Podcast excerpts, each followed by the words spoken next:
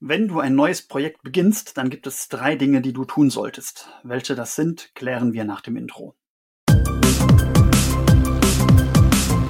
Und damit willkommen zu Produktiv hoch 3. Mein Name ist Sascha Feth und ich starte im Mai ein neues großes Projekt. Ich würde sogar sagen, das zweitgrößte Projekt meines Lebens, wenn ich mal alle privaten Projekte wie Hochzeit, Hauskauf und äh, Kinderkriegen abziehe, also mich nur auf das Berufliche konzentriere. Was das für ein Projekt ist, das erzähle ich euch noch und nehme euch mit auf die Reise, wie ich dieses Projekt angehe, was da zu tun ist und wie ich mich in so einem Fall strukturiere. Jetzt bin ich aber in der Phase, wo es an die Vorbereitung dieses Projektes geht. Und du startest wahrscheinlich auch regelmäßig kleine neue Projekte und deswegen möchte ich dir heute ein paar Tipps geben, was du zum Start eines jeden Projektes bereit haben solltest.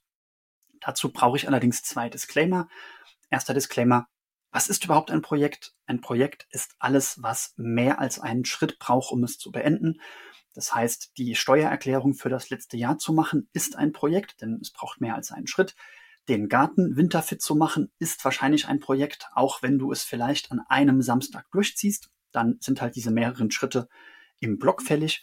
Und Stuttgart 21 ist auch ein Projekt. Du siehst, Projekte äh, gibt es in unterschiedlicher Größe und manche Projekte zerfallen nochmal sinnvoll in Unter- oder Teilprojekte, während andere Projekte dann doch so klein sind, dass man sie nicht mehr weiter zerlegen kann, außer eben auf dieser Aufgabenebene. Und der zweite Disclaimer ist, dass ich jetzt davon ausgehe, dass du dir überlegt hast, dass es sinnvoll ist, das Projekt anzugehen. Und das hat zwei Ausprägungen. Also zum einen bedeutet es, dass das Projekt an sich sinnvoll ist, dass das Projekt also zielführend ist und du dich nicht mit irgendwelchen unwichtigen Dingen ablenkst. Und zweitens heißt das, dass jetzt der richtige Zeitpunkt ist. Das heißt, dass du also zum Beispiel irgendein anderes Projekt gerade abgeschlossen hast oder sonst irgendwie auch wirklich freie Kapazitäten hast, sodass, wenn dieses neue Projekt aufgenommen wird, die anderen aktuell laufenden Projekte nicht unnötig leiden. So, und jetzt kommen wir aber endlich zu den drei Dingen. Erste Vorbereitung ist die Serviettenplanung. Das haben wir hier im Podcast schon ein paar Mal angesprochen. Stell dir vor, du stehst irgendwo an einem Stehtisch von einem Café oder Imbissbude, hast gerade eine ganz tolle Idee und nichts zu schreiben, außer einer Serviette und irgendeinem Stift, der auf dieser Serviette schreibt. Was tust du dann? Du wirst deine Gedanken irgendwie auf diese Serviette kritzeln, aber eben nur so viel, wie auf die Serviette passt. Das heißt, du wirst dich in so eine Vogelperspektive oder sehr zusammenfassende Metaperspektive begeben und wirst den groben Sinn und Zweck des Projektes beschreiben. Das musst du natürlich nicht wirklich auf einer Serviette machen, aber stell dir eben vor, der Platz wäre zunächst mal begrenzt, sodass du dich wirklich auf die Essenz des Projektes und seiner groben Teilschritte fokussieren kannst. Diese Serviette solltest du dann später digitalisieren oder ordentlich aufschreiben und irgendwo in einem realen oder digitalen Notizbuch zur Verfügung zu haben. Insbesondere bedeutet es aber auch, dass du das Ziel oder äh, das Ziel ist vielleicht falsch, das Ergebnis des Projektes kennst. Das heißt, du weißt, wie das Projekt am Ende aussieht, wenn es fertig ist. Diese Definition of Done ist ganz wichtig, dass du dich nicht unnötig, zum einen nicht unnötig weiter in Verbesserungsschleifen aufhältst, wobei das Projekt an sich schon abgeschlossen ist. Zum Beispiel du schon ein Produkt erreicht oder geschaffen hast, was den ersten Menschen schon einen Mehrwert bietet. Zum anderen ist es aber auch wichtig, dass du nicht zu früh aufhörst. Gerade in größeren Teams könnte es jetzt zum Beispiel so sein, dass du aus der Produktentwicklung bist und sagst, hm, das Produkt ist fertig, aber die Leute, die das Produkt verkaufen, sagen, solange das Handbuch nicht geschrieben ist und die Verpackung nicht gestaltet ist und das nicht irgendwo in einem Regal steht, äh, solange ist das Produkt eben noch nicht fertig. Also Definition of Done musst du bitte für dich und alle, die in dem Projekt mit dir arbeiten, unbedingt klären. Zweitens, du musst dir die Ablagen schaffen. Zu jedem Projekt wird es sein, oder passiert es, dass Dateien anfallen, dass Aufgaben anfallen, dass Termine anfallen und dass Notizen anfallen. So, diese vier Dinge, die müssen irgendwo strukturiert, abgelegt und zur Verfügung gestellt werden. Bedeutet, also insbesondere wenn du mit anderen zusammenarbeitest, dann brauchst du natürlich für die Termine eine gemeinsame Kalenderbasis. Also einen geteilten Kalender oder du hast Zugriff auf die Kalender der anderen oder du kannst die Personen irgendwie per E-Mail einladen. Das ist ein organisatorisches Detail. Aber was viel wichtiger ist, ist, dass du zum Beispiel in der Dateiablage einen Ort schaffst, wo alle, die mit dir daran arbeiten, sofort wissen, da liegen alle Unterlagen zu dem Projekt.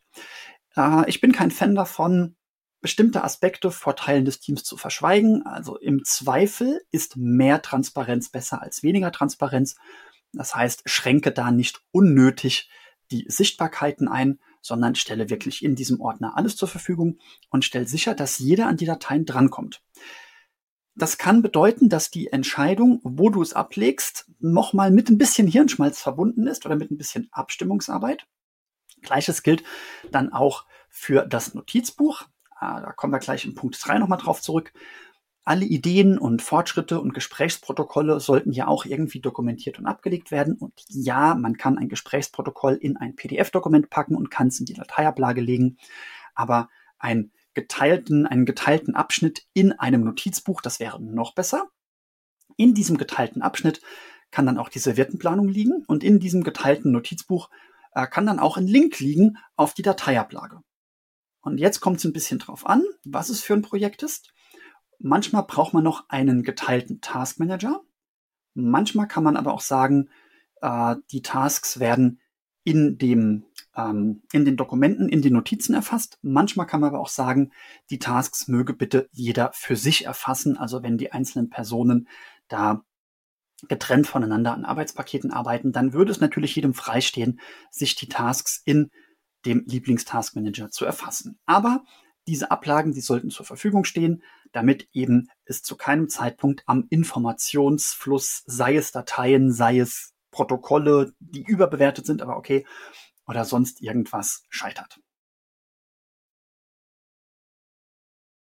Und drittens, du musst das Brainstorming und die Informationen zusammentragen. Wenn du dich für ein neues Projekt entschieden hast, ist es schon ideal, wenn du nicht bei Null anfängst, sondern wenn du schon mal zündende Ideen hattest.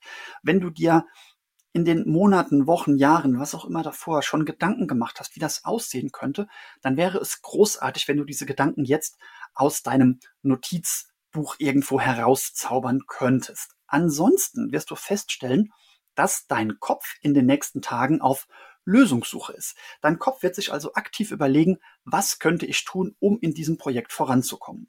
Und diese Ideen, ich sage ja immer, immer wieder, schreib alles auf. Wir haben, ich glaube, in der Folge mit Pia Tischer auch schon angeregt, dass wir ein Trinkspiel daraus machen. Also jetzt habe ich es gesagt, schreib alles auf, schreib alle Ideen auf, lass die Ideen reifen. Das heißt, was du also brauchst, bevor das Projekt beginnt, ist sicherzustellen, dass alle Ideen, die auf das Projekt einzahlen, irgendwo eingespurt werden können. Und das ist natürlich der zweite Punkt. Jetzt ist es essentiell, dass du ein Notizbuch hast, was dazugeordnet ist. Das heißt, wenn du an diesem Projekt sitzt, dass du dann in der Lage bist, alle Ideen und Gedanken und sonst irgendwas rauszugreifen, die dazugehören. Also fassen wir kurz zusammen. Wenn du ein neues Projekt beginnst, dann stelle grundlegend sicher, dass es sinnvoll ist, dieses Projekt zu beginnen. Ähm, jetzt muss ich kurz meine Gedanken sortieren. Sorge dafür, dass du eine Serviettenplanung hast, dass, dass, dass die Vision, das Ergebnis des Projektes allen Beteiligten klar ist. Stelle sicher, dass alle Beteiligten an alle Informationen kommen und stelle sicher, dass Ideen, die du für dieses Projekt hast, nicht versanden. Dann und nur dann werden alle Besprechungen, alle Treffen, alle Arbeitspakete, die ihr an dem Projekt habt, ohne Widerstände, ohne unnötige organisatorische Widerstände abgespult werden können. So, wenn du das alles von Grund auf lernen willst, dann schau dir bitte meinen Audiokurs Produktiv hoch 3 an. Den verlinke ich dir in der Show Notes beziehungsweise der Videobeschreibung. Und dann danke ich dir wie immer fürs Zuhören und bitte denk daran, du bist nur noch eine Next Action vom Erfolg entfernt.